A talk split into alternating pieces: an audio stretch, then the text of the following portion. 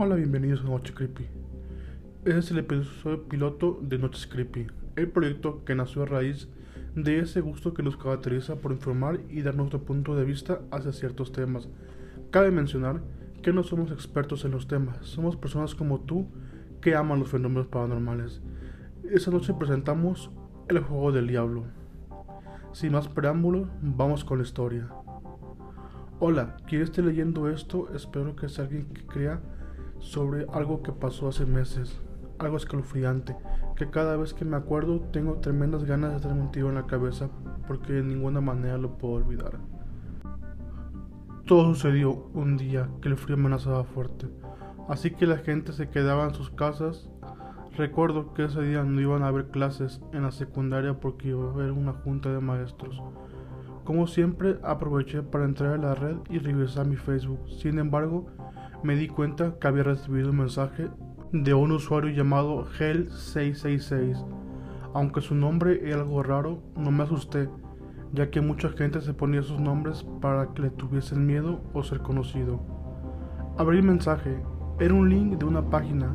No les puedo decir cuál es la página debido a que después de mostrársela a las autoridades la cancelaron y borraron todo rastro de ella.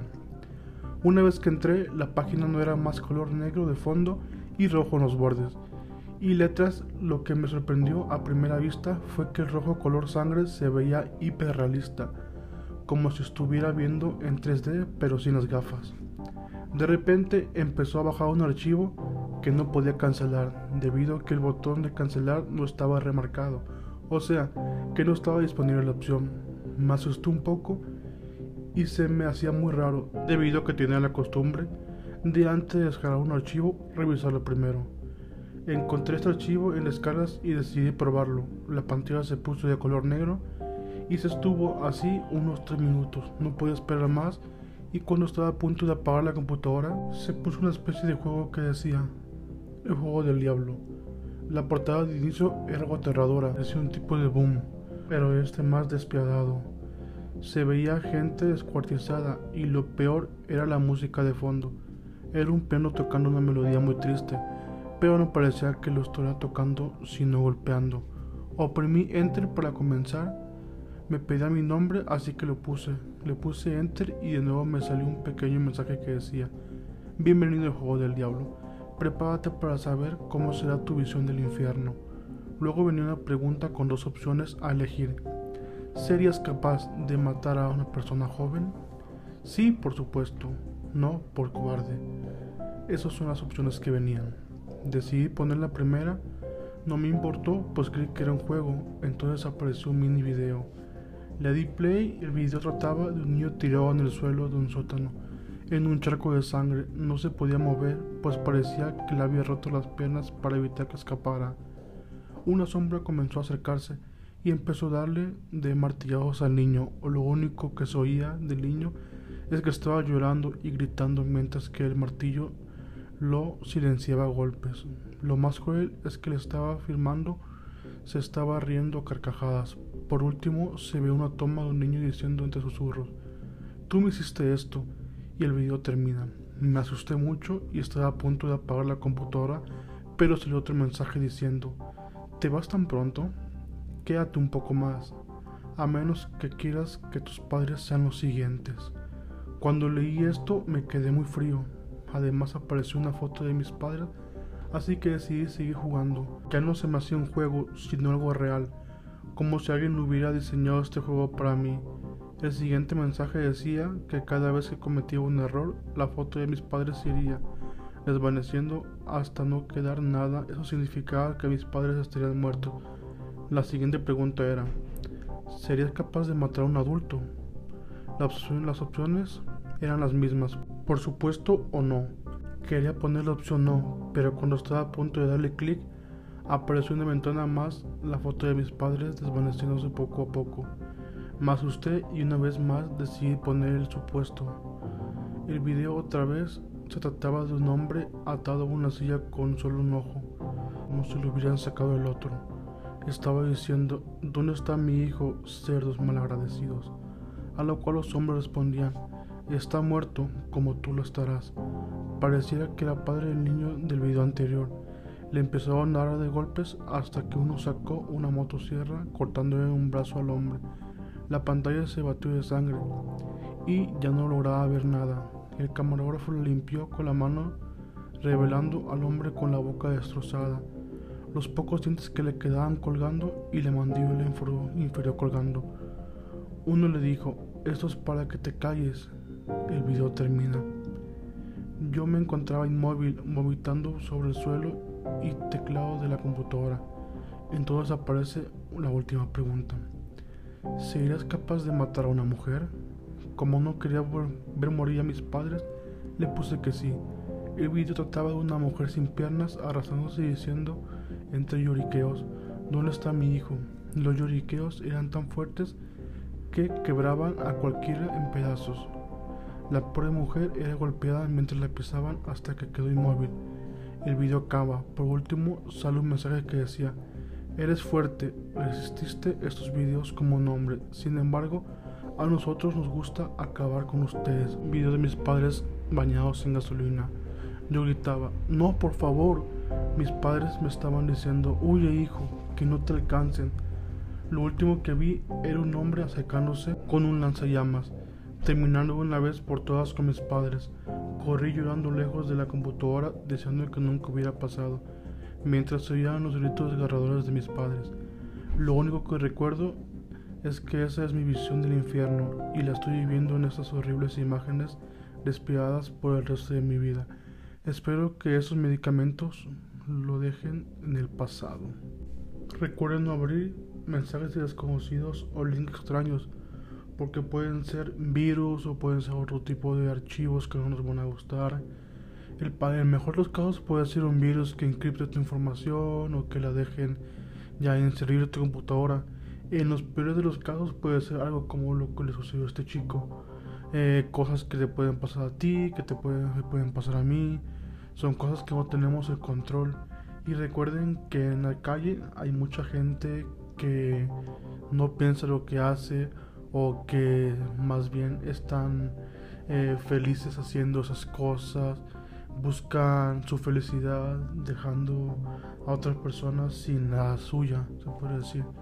Eh, disfrute del rol ajeno, es más que nada esta cosa. Eh, algunos pueden incluir indicaciones para que hagas algún tipo de acto peligroso o como en este caso solamente era un juego, pero con cada acción y respuesta eh, que decías man tenía una consecuencia terrible. No sé si ustedes recuerden una película que se llamaba, me parece, Buscando un amigo, no me recuerdo, creo que está en Netflix, que de una chica que fue usurpada su identidad. Está basado más que en esto, no tiene mucha relación, pero tiene algo similar porque se trata de redes sociales. Esta chica tenía algo llamado eh, una, bueno, no era llamado, sino era un tipo de red social donde bailaba, eh, platicaba algo como tipo Twitch, algo como tipo OnlyFans, en la que le daban suscripciones, le daban bits, le daban cierto incentivo para que ella estuviera haciendo muchas cosas. Ella, por ejemplo, su, su canal fue como que hackeado y la verdad no sabía qué hacer porque transmitían en directo cuando ella no estaba haciendo el directo, vaya estaba en su casa y de repente llega una notificación. No, que tal persona está en directo y ya, pero ¿cómo estoy en directo si estoy aquí? Eh, son cosas que no podemos controlar, pueden hackear tus redes sociales, pueden hacer infinidad de cosas que nos podrían perjudicar en un momento dado. Por ejemplo, esa historia trata de este chico que abrió un mail eh, porque no tuvo clases, celoso como siempre, sin el protagonismo, protagonista en estos casos. Lo abrió y la página estaba un poco oscura, extraña, venía en los bordes en rojo que parecía sangre muy fuerte. Y el chico, no importándole eso, lo eh, siguió a cabo, siguió con el juego. Eh, desesperado ya porque pasado aproximadamente tres minutos eh, esperó, ya iba a apagar la computadora cuando de repente apareció eh, una imagen en la pantalla que le daba la bienvenida al juego. le preguntaban si le quería hacer daño a un adulto, él porque no... Dice, es un juego, pues voy a decir que sí. Dijo que sí y lo puso, le dio enter y apareció la imagen de, eh, bueno, de un tipo, bueno, al principio era un niño, después fue un señor, luego una señora. Fueron diversas preguntas y no tenía opción de responder que no porque el teclado no le daba la opción o más bien no aparecía la opción para que le dieras una respuesta negativa. Este juego estaba orillado para que fuera todo un sí, un sí, un sí. Y los maleantes o ese tipo de personas se salían con la suya. Disculpen eh, el sonido ahorita, está un perro dando fuera de mi casa. Como les estaba diciendo, esta historia es una creepypasta, son varias novelas cortas que la gente va modificando según su interés. Eh, porque he visto esta historia en una o dos ocasiones con un final diferente. He escuchado una historia que es la misma, pero con el final en el que el chico se reúne con sus padres y todo lo que hizo lo hizo para salvar a ellos que es lo que estaba pensando hacer aquí, pero aquí le dio completamente una vuelta a la historia, haciendo que los maleantes no respetaran el trato del juego y de todos modos los mataron. Como esta hay muchísimas historias en la web, hay un canal que se llama creepypastas.com me parece, que es de donde saco yo las creepypastas. Eh, vamos a estar subiendo videos también a YouTube Estamos también en Spotify y en Apple Podcast. Estamos ya empezando con la distribución de este podcast. Se va a tratar de varias historias de terror, se va a tratar de creepypastas, de vivencias personales, de cosas eh, que te pueden pasar a ti y a mí. Recuerden, esas historias son inventadas por personas pero si tienen ustedes sus propias historias, ya sean reales o ficticias, historias que sean ustedes o historias de algún familiar, pueden hacernos llegar al correo creepypastas.llevaflow.gmail.com que de igual forma lo dejaré aquí bajito en la descripción del podcast y del capítulo para que ustedes tengan un contacto más directo conmigo y puedan mandar sus historias sin ningún problema igual también pueden mandar audio al correo. Recuerden que nada más que no pasen de 5 minutos, pueden ser 4 y media hasta 5 para que estos programas no se hagan tan largos. Están pensados en hacerse con una duración de una hora, hora 20. Nada más que vamos a tener un poquito de temas un poquito más complicados, más complejos. Tenemos ya en puerta lo que es los efectos Mandela no sé si ustedes ya saben de ellos. E igual les recomiendo que investiguen un poquito porque ese podcast aproximadamente va a salir el día jueves. Este que estamos escuchando ahorita se sube el día martes 21 de junio del 2022, que es cuando inicio formalmente el primer capítulo del podcast Noches Creepy.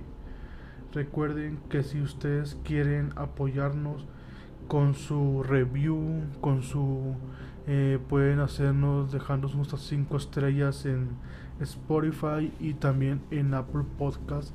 Saben que eso nos ayuda muchísimo. Igual pueden compartir con sus amigos, con sus familiares, con su abuelita, con el perro, con quien ustedes quieran. Esos podcasts van a ser de temas eh, sobrenaturales, temas que pasan en la vida diaria fallas en la realidad, historias de ustedes, historias de familiares de nosotros. Vamos a tener un poquito de entrevistas con unos amigos que también han tenido problemas como de este tipo de sobrenatural, cosas que no se pueden explicar. También yo voy a contar unas historias en las que ustedes eh, pueden comentar, ya que dejo encuestas después de que subimos cada capítulo. Dejo encuesta en la descripción del podcast para que hagamos que esta comunidad crezca y para que hagamos que la más gente nos esté escuchando y esté recomendando nuestro contenido. Pero bueno, esto ha llegado a su fin, espero y les haya gustado Soy Giovanni Flores, nos vemos la próxima. Bye.